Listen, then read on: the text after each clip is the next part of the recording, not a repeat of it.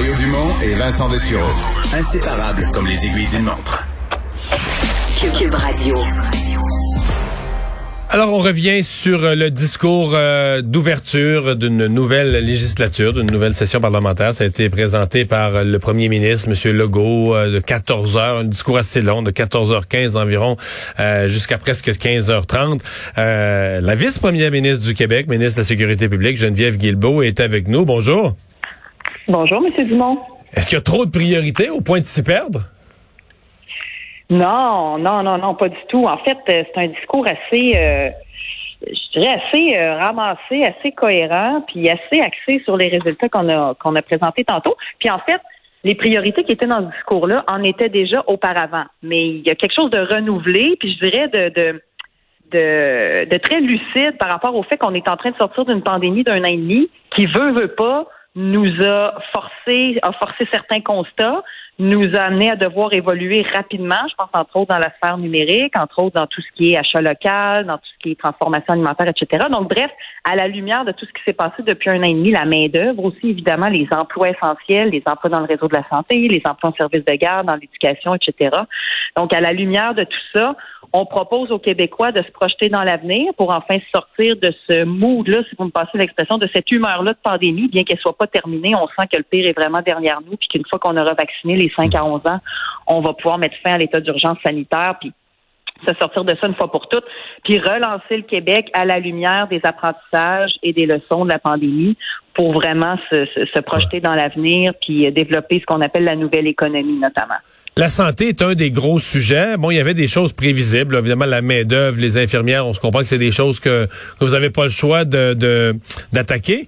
Mais euh, peut-être des gens qui vont être surpris. En tout cas, moi, j'ai été surpris. On, avait moins entendu parler des médecins ces derniers jours, ces dernières semaines. Et là, tout à coup, M. Legault est arrivé avec un avertissement, quasiment de menace pour euh, les omnipraticiens quant à la prise en charge de patients qui veulent un médecin de famille. Oui, ben ça, euh, les, les, médecins de famille, vous qui êtes connectés aussi là sur euh, les gens, vous savez que c'est c'est quelque chose qui préoccupe beaucoup de citoyens. En tout cas, moi, je suis députée. Beaucoup d'appels que je reçois dans mon bureau de circonscription, puis c'est la même chose pour les autres députés. Mais là, c'est parce qu'on on, progresse plus, là, on régresse. On est reparti sur, on avait progressé pendant plusieurs années, puis là, avec la pandémie, on est reparti du mauvais bord. Oui, ben il faut quand même, il y, a quand même eu des gains de productivité dans le sens où la télémédecine, ça nous a permis quand même de faire des consultations puis tout ça, mais par rapport à la prise en charge, il y a le nombre de Québécois qui ont un médecin de famille actuellement au moment où on se parle est supérieur que le nombre de Québécois qui avaient un médecin de famille à notre arrivée au pouvoir. faut quand même le dire. Mais il reste qu'il y a des gens qui en ont toujours pas. Et il y a eu depuis trois ans, ça fait un peu plus de trois ans qu'on est là maintenant, à peu près trois ans pile. Euh, et donc depuis trois ans qu'on est en discussion, entre autres avec les FMOQ et tout ça. Euh, c'est beaucoup plus compliqué qu'on pensait. Là, l'appel qu'a lancé le premier ministre tout à l'heure, c'est à la fois aux ordres professionnels, le Collège des médecins, euh, les, les, ordres professionnels, FMOQ, FMSQ, euh, et, euh, et aux syndicats et aux employés. C'est de dire, là, tout le monde, faut qu'on se mette ensemble parce qu'il faut que les Québécois aient accès à un médecin de famille. Et pour ça, il faut amener des changements entre autres dans la prise en charge. On n'aura pas le choix. Il faut faire quelque chose différemment. Tu peux pas toujours faire la même recette puis penser que ça va donner un résultat différent. Donc, il faut repenser ensemble la manière de, de, prendre des pastilles. Il y a certains médecins en particulier là, qui prennent moins de patients en charge. On l'a vu dernièrement. Mais c'est proche, euh, mais c'est proche d'une menace, là. Dans le sens qu'il a dit notre premier choix, c'est. Je me souviens pas des mots, là, mais notre premier choix, c'est la collaboration et une entente. Mais si on a besoin, on va prendre les grands moyens. Il a dit ça, là. Mais c'est un appel à l'action, c'est un appel au ralliement. Puis dans la pandémie, on a souvent eu euh, notre premier ministre, on est tous avec lui là-dedans, puis faire des appels au ralliement en disant regardez, là, il y a un problème de taille devant nous. La pandémie aura été évidemment le problème des problèmes de notre mandat, mais il y a un problème de taille devant nous. Euh, on est dans un cul-de-sac si on fait rien. Donc, il va falloir qu'on se mette en action tout le monde, puis qu'on trouve une solution ensemble qui va être à la satisfaction de toutes les parties. Puis, tu sais, nous, on compte aussi sur la bonne foi. Je pense que les médecins, je veux dire, il y a personne qui a envie d'avoir euh, une mauvaise image ou, qui, est indifférent à ce problème-là. Je pense qu'il doit avoir une voie de passage. Il faut juste la trouver. Mais effectivement, ça fait trois ans qu'on discute. ça fait trois ans que le problème n'est pas réglé. Donc, euh, c'est de dire, là, faudrait, il nous reste un an de mandat. Là, on aimerait ça que ça se règle.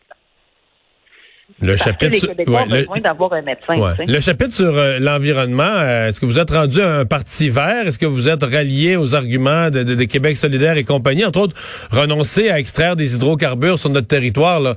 Dans mesure où on va continuer d'en consommer, pourquoi on s'engage à, à, les importer à 100% puis à jamais en produire?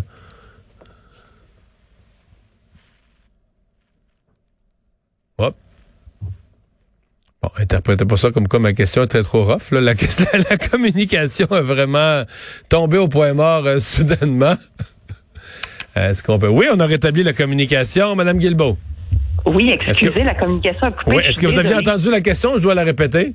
Oui, non, sur l'environnement. Puis j'étais en train de dire qu'on a toujours été un parti fortement préoccupé par l'environnement. C'est sûr que c'est peut-être pas aussi flamboyant que d'autres partis représentés à l'Assemblée nationale, parce que nous, c'est très incarné dans euh, quelque chose de réaliste, puis quelque chose de conciliable avec le nécessaire développement économique. Il faut être capable de générer des, des, revenus si on veut créer de la richesse, mais il faut le faire d'une manière verte. L'économie verte, c'est pas juste une ligne de presse, là. C'est une réelle volonté de notre part. Puis le premier ministre, tout à l'heure, en a parlé. On veut faire du Québec un pôle mondial, un pôle mondial de transport électrique, des autobus électriques, des tramways, euh, des autos électriques. Vous savez que dans notre plan pour une économie verte, 2035, on ne vendra plus de, de, de voitures à essence. Je pense qu'il n'y a personne qui attendait la CAC là et pourtant on l'a fait. Donc un pôle de transport électrique, un pôle à filière batterie, un pôle d'hydrogène vert, vous l'avez dit, interdiction d'exploiter des hydrocarbures. Donc tu sais, on, on, fait des actions très, très, très, très, très concrètes au-delà des discours. On a mis plus d'argent que n'importe quel gouvernement avant nous dans notre PEV, notre plan pour une économie verte. Donc, tu sais, des projets, on en a, puis pensons juste à notre contrat avec New York, là, 20 millions dernièrement, 20 milliards, 20 millions. 20 milliards, 20 milliards. 20 milliards, c'est ça. Chez Hydro, on compte en milliards. C'est ça, oui, c'est ça. Un million, c'est pas mal trop modeste. Donc, 20 milliards avec Hydro, on a des contrats avec la Massachusetts. Donc, les gens pouvaient être sceptiques au départ il y a trois ans, mais avec tout ce qu'on a fait en ce moment, forcé de constater qu'on aurait été sur le plan des actions et des résultats concrets, le gouvernement qui probablement va contribuer le plus à la réduction des gaz à effet de serre, non seulement ici, mais mondialement. Fait que ça, ça mérite d'être reconnu. Puis là, on ajoute une couche aujourd'hui là avec les hydrocarbures, puis c'est pas fini. Fait que tu sais, on est résolument axé vers le développement d'une économie qui va être verte, parce qu'il y a moyen de faire plus d'argent au Québec tout en se préoccupant de l'environnement. De toute façon, on n'a pas le choix de se préoccuper de l'environnement. Je pense qu'il n'y a personne aujourd'hui qui est assez déconnecté pour penser que c'est secondaire, la question environnementale. il faut que ce soit euh, en, filigrane de tout ce qu'on fait comme, comme action gouvernementale puis comme action de développement dans, dans toutes nos régions partout. Puis inclure les MRC aussi, il y avait, il y avait un bout intéressant aujourd'hui sur les régions. Je ne sais pas si vous aviez l'intention d'en parler, mais je veux quand même le réitérer parce que, tu on parle beaucoup de développement économique, développement de nos régions, gouvernement des régions. Mais encore une fois, les MRC, on veut les embarquer, nous, dans tous ces plans-là qu'on a, que ce soit le développement de l'économie verte, les, les, projets de transport électrique, puis tout ça, les zones d'innovation qui s'en viennent. L'innovation, ça va être quelque chose d'hyper important.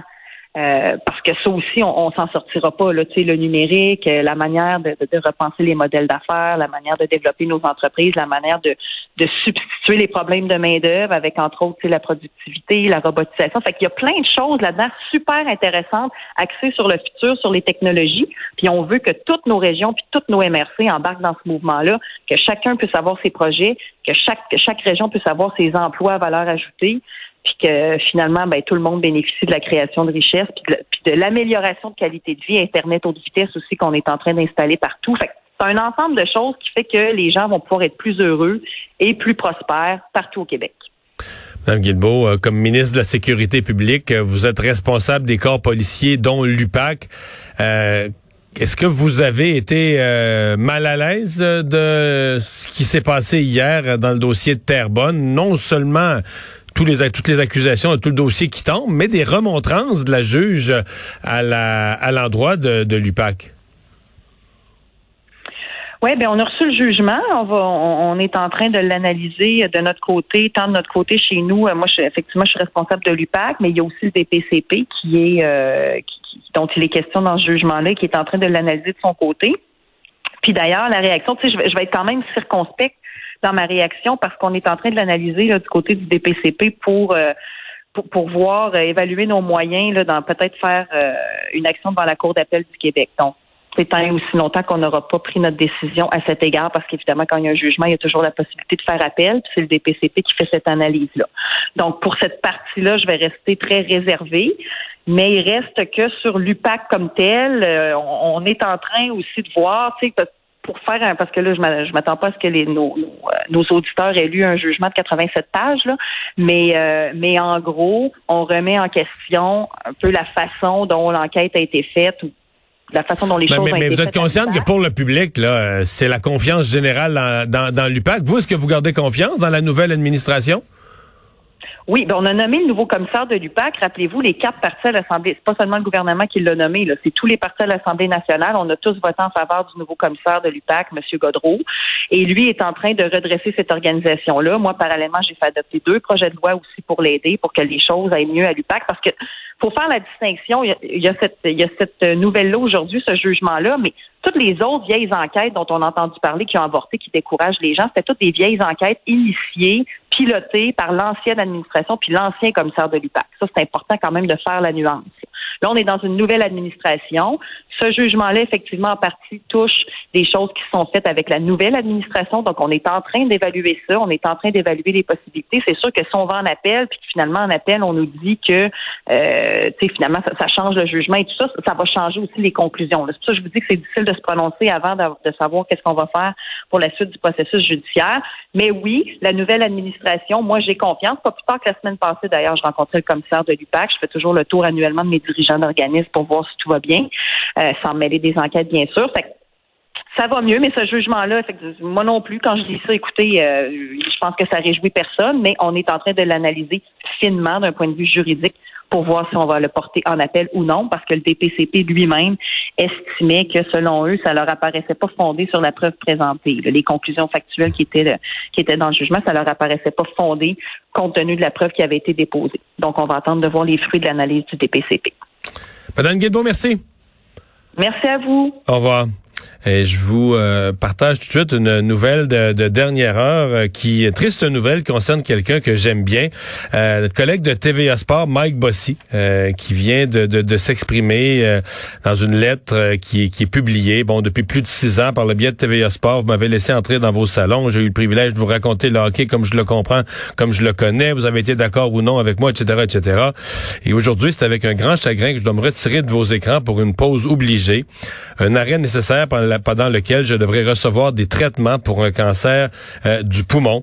Donc, euh, pour une période indéterminée, là, euh, Mike Bossy qui doit se, se, retirer pour combattre la maladie, combattre un cancer du poumon. Donc, nos, nos pensées, nos meilleurs voeux de prompt rétablissement et de courage avec lui. Mais donc, je voulais vous partager cette nouvelle. Alors, ça explique, sincèrement, j'avais pas, j'avais pas l'explication. On ne voyait pas Mike Bossy depuis les quelques jours où la saison de hockey a repris mais on sait maintenant pourquoi.